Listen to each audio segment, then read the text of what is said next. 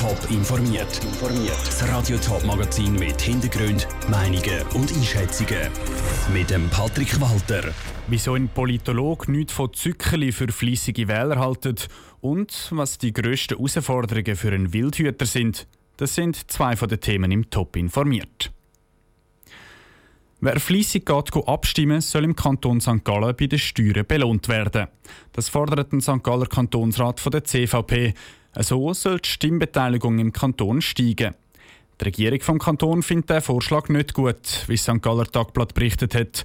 Aber was haltet ein Politolog von der Idee vom finanziellen Zückerli für fleissige Wähler?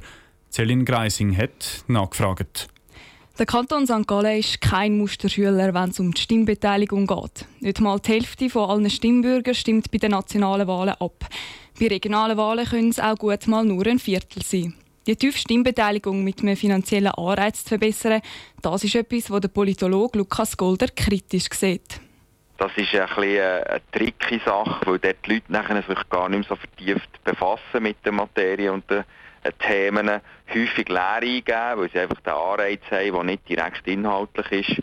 Und das kann das Abstimmungsresultat verfälschen. Ich bin für eine lebendige Demokratie, aber es müssen aufgeklärte Bürgerinnen und Bürger sein. Die Leute zu motivieren, abzustimmen, sei immer schwieriger. Das sieht auch der Politologe Lukas Golder so. Er hat aber eine andere Lösung für das Problem der tiefen Stimmbeteiligung. Da muss man selber jetzt vom Kanton aus, von den politischen Parteien aus, ein bisschen dafür sorgen, dass man zum Beispiel auf den neuen sozialen Medien oder indem dass eben die Leute selber wieder auf die Straße gehen, die Parteien mit ihren Haltungen, dass man direkt wieder die Leute kann motivieren und begeistern für die lokalen Themen. Und wenn die Begeisterung wieder steigt, dann haben wir auch mehr Beteiligung. Das St. Galler Parlament hat über den Vorstoß vom CVP-Kantonsrat noch nicht abgestimmt. Die Debatte im Kantonsrat ist dann in der Februarsession. Celine Greising hat berichtet. Ein anderer Weg geht übrigens der Kanton Schaffhausen. Er ist der einzige Kanton in der Schweiz, wo es einen Buß gibt, wenn jemand nicht geht, geht abstimmen. So ist die Stimmbeteiligung zwar fast immer über dem Schweizer Durchschnitt, es gibt aber auch viele leere Stimmen.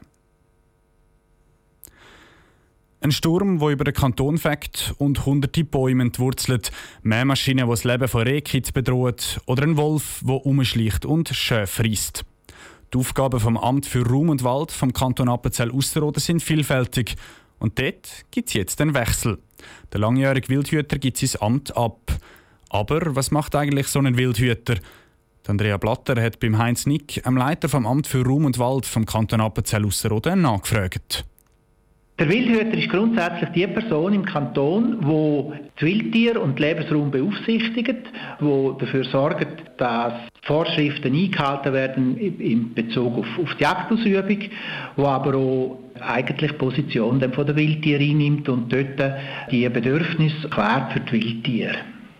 Gerade in Zusammenarbeit mit der Bevölkerung ist es wahrscheinlich auch nicht immer einfach, dass man eben zum Beispiel kann erklären kann, dass man auch mal ein Tier muss erlösen muss. Wie funktioniert da die Zusammenarbeit damals?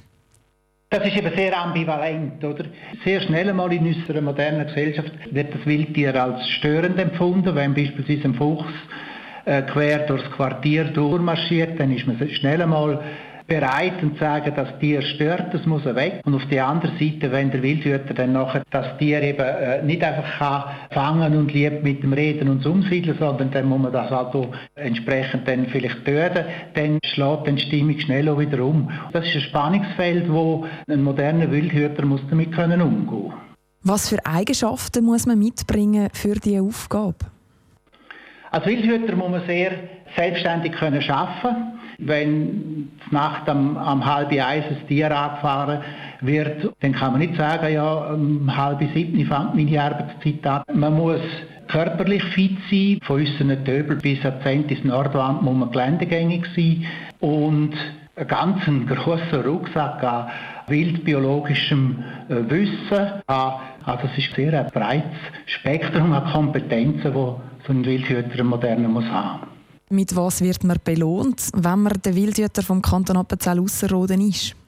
Also das erlebt jeder wieder anders. Also, äh, das kann ein schöner Sonnenuntergang sein, das kann eine spezielle Beobachtung sein, wenn man einen Auerhang sieht. Das sind einfach so Momente, wo, wo man eigentlich nicht planen kann, oder?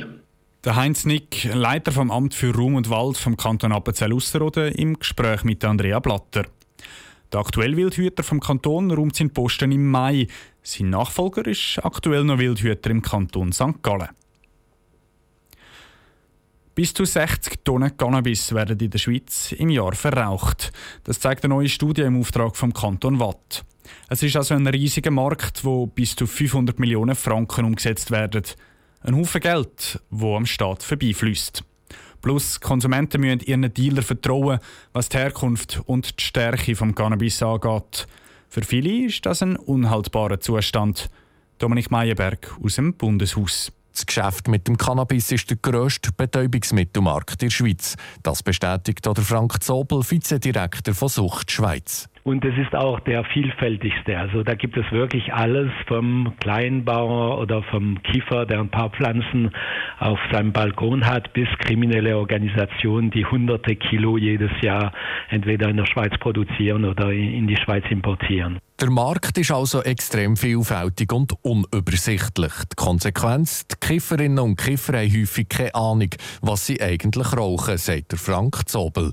Sie sagen meistens, ich habe einen Dealer und dem traue ich. Und wir haben viele Kleinproben von Cannabis, das sichergestellt wurde, von der Polizei analysiert. Und es gibt da ziemlich grobe Schwenkungen im Cannabis. Also die konsumieren und wissen meistens nicht, wie viel äh, psychoaktiver Stoff in ihrem Cannabis ist. Sucht Schweiz würde sich wünschen, dass es in der Schweiz Pilotversuche gibt, wo Cannabis legal an ausgewählte Studienteilnehmer verkauft wird. Solche Pilotversuche werden im Bundeshaus schon diskutiert. Der BDP-Nationalrat Lorenz Hess befürwortet die Pilotversuche, weil die Resultate einem weiterbringen können. Ich glaube, mit diesen Resultaten hat man nachher wirklich Grundlagen für probieren, klare Regelungen zu finden und beispielsweise auch in der Prävention wieder einen Schritt weiterziehen. Alles andere würde einfach heissen, wir sind mit der Situation, wie sie jetzt ist, einverstanden und zufrieden und das ist ja eigentlich niemand. Ganz anders sieht als die Verena Herzog. Sie ist Nationalrätin von SVP und wird die Versuche verhindern. Es gibt praktisch keine Prävention wirklich. Es gibt ein paar Broschüren, aber wirklich Prävention im Sinn mit äh, Plakat und mit wirklich umfassenden Informationen, das fehlt einfach völlig. Und wenn man jetzt meint, mit so Pilotprojekt können wir irgendwie etwas herausfinden, das am Gesamten nützt, dann ist es einfach völlig fehl am Platz. Die Diskussion um solche Pilotversuche geht im März in der Frühlingssession weiter, wenn über das Betäubungsmittelgesetz geredet wird. Dagegen sind vor allem die SVP und grosse Teile der Mitte-Fraktion.